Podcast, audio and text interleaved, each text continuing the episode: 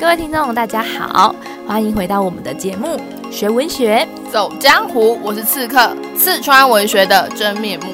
大家好，我是游侠，游出文学的美好时光。各位听众，今天我们要带领大家阅读的主题是《项脊轩志》。那讲到《项脊轩志》的话，我们就要先认识这位著名的作家归有光。好，那讲到郭有光，我想各位听众应该都不陌生哦。他其实就可以跟两个字连在一起，就是卤蛇。为什么这样说呢？因为你如果翻开国文课本，会发现哇，他有八次落地的经验。什么叫落地呢？就很像你考学测考了八次重考一样。那古代的考试可不是一年考一次哦，每一次都经过很长的时间，所以可以知道其实人生的路上还蛮辛苦的。好，直到归有光六十岁的时候，他才终于考上进士哦。人生真的非常非常非常的辛苦哦。但是呢，讲到归有光啊，反而会关注在他的一篇非常著名的文章，叫做《鲜卑事略》，我非常的喜欢哦。没错，如果用人生的成功来定义归有光的话，你可能会觉得这个人为什么会被收进课本哦？但他最有特别的地方也正是如此哦。没有很好的考运，但他却有一。一支温柔的笔，很会记载一些温柔的情感哦。那像《先笔序列》的笔呢，就是母亲，所以郭有光特别为自己的母亲写了一篇文章。在古代非常的少见，因为古代的女性地位并不高，更不会有文人特别为自己的母亲写文章。但郭有光就是这样的人哦。好，所以今天就让我们来带领听众进入到我们这篇富有情感的《相机选址》。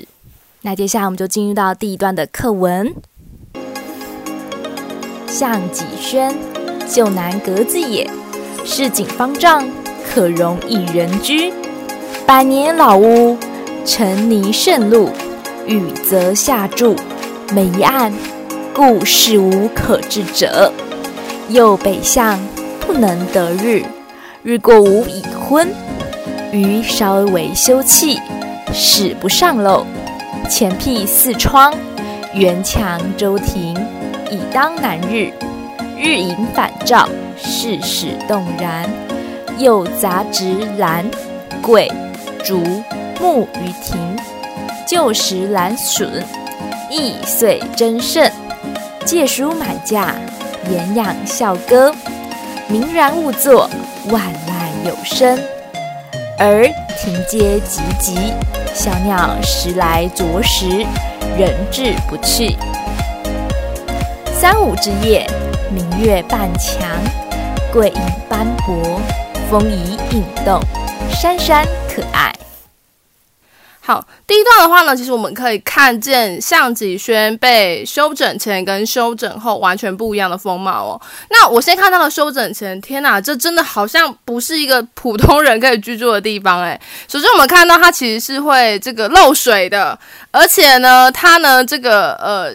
阳光又不好，到下午的时候就很昏暗。那所以整体而言的话，又是一个老屋。所以如果在房中业者心中，这应该是滞销的屋房子吧？那郭有光在这么不太好的一个环境中，如何苦中作乐呢？所以接下来他就开始去整修改变他的房子了。对，而且他整修改变完他的房子，听起来就非常非常的优雅，而且非常的美好。让我们来看一下有什么改变。第一个呢，当然我们前面讲词面刺客讲到还有漏水的问题，就是下雨天他就必须要移案嘛，就是移动他的桌子。那这当然不能租住啊，所以他就先解决漏水雨的问题哦。那接下来的话呢，房房子很乱怎么办？他就发挥了他生活的小巧思，就是呢，他在他四周建立了矮墙。那这个矮墙不是装饰用的，也不是阻隔别人哦，是来干嘛？是来反射日光，让日光借由矮墙，然后呢，就是反射进去自己的屋内。我觉得归有光如果在现在，可能就是一个物理专家吧，非常厉害。用于房子。纵然，终于亮了起来。之后呢，他就开始营造他的居住空间喽。他就杂植了，就是种植了兰、桂、竹、木于庭。种植了这些兰、桂、竹、木啊，这都是其实都是君子的象征啦。既有自然呼应到自己的房子，还有自己的人格，产生一种非常和谐的美感哦。那里面还提到了所谓的旧石蓝锁，这边我非常的喜欢，不知道听众有没有注意到哦？就不是所有老旧的东西都不好，它里面讲到了，诶，它保留了一些旧的栏杆哦，让这个风景呢增加它的美丽的感觉哦。所以他说易碎增胜。好啦，接下来就是他一个人在这个房屋里面，他怎么样度过的呢？他讲到了，他说他演养校歌，然后还有有时候呢，安静的坐在房屋里面去聆听大自然的声音哦。所以“明然雾昼，万籁有声”。好啦，那接下来刺客，你还看到什么呢？哇，我发现郭有光这样的改变几乎都没有花到什么钱呢。对啊，就是真的是一个生活智慧王。好啦，那接下来我还有最喜欢他怎么去营造他的空间美感，是一样没花到钱的。它里面提到了说呢，他呢跟小鸟的互动，所以停阶积极，小鸟时来着时，就是跟。动物、植物互相的呼应之外，还有一个地方我觉得最美的，还写到了三五之夜，就是月圆的时刻，明月半墙，桂影斑驳，风影影动，闪闪可爱。它形容呢，月光照下来，桂影呢的桂树的影子呢，照映在墙上，那种优雅的景致。没错，这就是古典建筑，中国古典建筑里面最大的特色，就是会注意光影的变化。那讲到建筑光影的变化，我觉得听众介绍一些很有名的建筑哦。第一个呢，就是大家耳熟能详的安藤忠雄，他就有一个作品叫做《光之教堂》，也是透过呢，就是教堂的墙壁，然后把它挖出了十字架的缝隙，然后透过光影的变化。所以光阳光照下来，就会在地上产生那个十字架的影子之外，阳光照下来，那个十字架就会像很像在发光哦，非常美的建筑，大家可以有机会去日本可以去参观哦。啊，除此之外呢，在台湾有一个非常重要重量级的大师，叫做王大閎。我知道他，他非常的有名哎。没错，你听过他哪一些作品呢？嗯，像是台大的第一学生活动中心，或是成大中文系的系馆，全部都是他设计的哦。没错，如果在北部的听众，你会想看他的作品，可以去台大看；那如果南部的听众的话，你可以去成大中文系馆看他的作品哦。那除了这两件作品之外，他最具特色的两件作品就是呃国父纪念馆，还有北美馆收藏的他的故居，大家都可以去。欣赏。那里面北美馆收藏他的自宅啊，其实被誉为说是最符合他的风格的一个作品哦。那它里面的话呢，就采用了现代主义的美学，搭配我们中国传统的美感哦。那我这个部分要特别介绍一下，它里面的室内的窗户啊，就采用那个圆形窗，然后搭配格子状的窗棂，目的就是什么？目的就是。阳光或者是光照进来之后，就可以欣赏那个光影，就是尤其是影子的那些变化。那跟我们郭有光在这里就可以做一个互相呼应，这就是东方建筑最美的地方哦，就会在意那种光影，这就是生活中的小雅致。那郭有光他不花钱。它透过本来具有的墙，还有它种的桂树，就营造出这种生活的美感。我自己觉得非常的美，这就是我喜欢桂有光的地方。好啦，接下来我们就进入到第二段。然余居此，多可喜，亦多可悲。先是庭中通南北为一，待诸复一窜，内外多置小门墙，往往而是。东犬西吠，客于庖而宴，几期于厅。庭中始为篱，以为墙，凡再变矣。家有老妪，常居于此。嫗，先大母婢也。汝二世，先彼抚之甚厚。室西连于中闺，先彼常揖至。嫗每谓余曰。某所而目立于兹，欲又曰：“汝姐在吾怀，咕咕而泣。娘以指叩门扉曰：‘儿寒乎？欲食乎？’吾从板外相谓应答。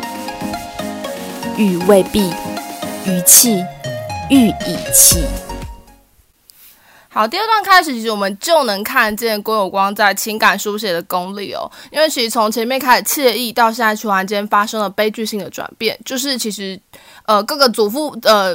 父亲辈、父职辈们，他们吵架分家了。那要怎么去形容分家的悲剧呢？郭有光使用的是空间上的变化。我们可以发现呢，墙变多了，很多的墙，很多的围篱在文章中产生。第二个，我们看见动物，动物之间彼此不认识，甚至动物还很懵懂，诶，不知道发生什么事。房子格局全变了。那这样子的一个情绪去衬托出，如果连动物都有感觉，都觉得不陌生的，那作者心中又该是多么的孤单呐、讲完分家之后呢，归有光情感的书写能力哦，就从第二段的后半段开始展现哦。它里面提到了他已经去世的母亲先比哦。那因为已经去世，而且他母亲是在归有光很小的时候去世，他透过哪一个人带出他母亲呢？就是老嫗。老嫗的话还记得他母亲，连一个仆人还记得母亲，你就可以知道，代表母亲对待下人、对待人是非常好的哦。那他透过什么样去回忆他母亲呢？就是老嫗讲了一段他如何照顾。他自己的儿女哦，那对他讲得非常非常的感人哦。呃，听众呢都有机会可以自己去看去欣赏哦。那讲完这段之后呢，他紧接着就要进入到第三段。与自术法读书轩中，一日大母果鱼曰：“吾儿久不见若影，何近日默默在此？大类女郎也。”必去，以守何门，自语曰：“吾家读书久不孝，儿之成，则可待乎？”请之，持以相户至，曰：“此吾祖太常公宣德间执此以朝，他日入当用之。瞻顾遗迹，如在昨日，令人藏毫不自禁。”好，郭永光的结尾的时候呢，长嚎痛哭。诶，有啥，你觉得他在哭什么啊？他在哭啊，就是哭说他呢，祖母对他非常的好，大母就是指祖母的意思哦。曾经呢，还把家中最珍贵的传家宝相户给他，跟他说，你未来有一天一定能够成为伟大的官，所以你可以用到这个相户的。但是没有想到，在他祖母去世。的时候，郭有光还是没有考中科举，对啊，所以，我们如果以现实的角度来看，郭有光绝对不算是一个成功的人。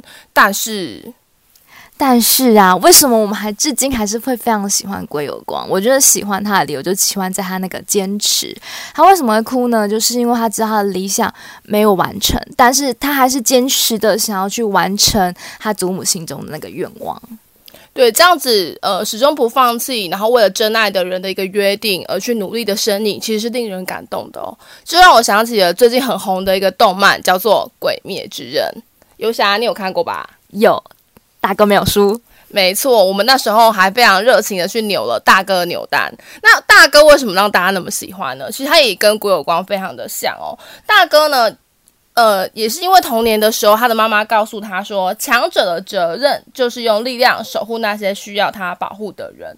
所以在战场上呢，大哥用了自己的身体哦，去守护了那些他认为重要的人哦。那也因此，在最后的时候呢，他在这个呃光荣的方式结束生命时，他看见的是自己的母亲，在潜意识之中，他看见母亲跟他说：“你做得非常好哦。”那我想，这也是一种呼应郭有光的样子吧。我想，郭有光终其一生，就是对于这些他重要的人的约定，非常的信守。那我们也应该可以从后人的角度去看他，觉得他真的做得非常的好哦。所以啊，为什么项脊轩只会这么的感人？除了前面空间书写非常的优雅优美之外，最重要的就是在里面存在着郭有光非常非常多珍贵的情感吧。好，那我们今天的。主题就到这边结束喽，学文学，走江湖，我们下次见，拜拜。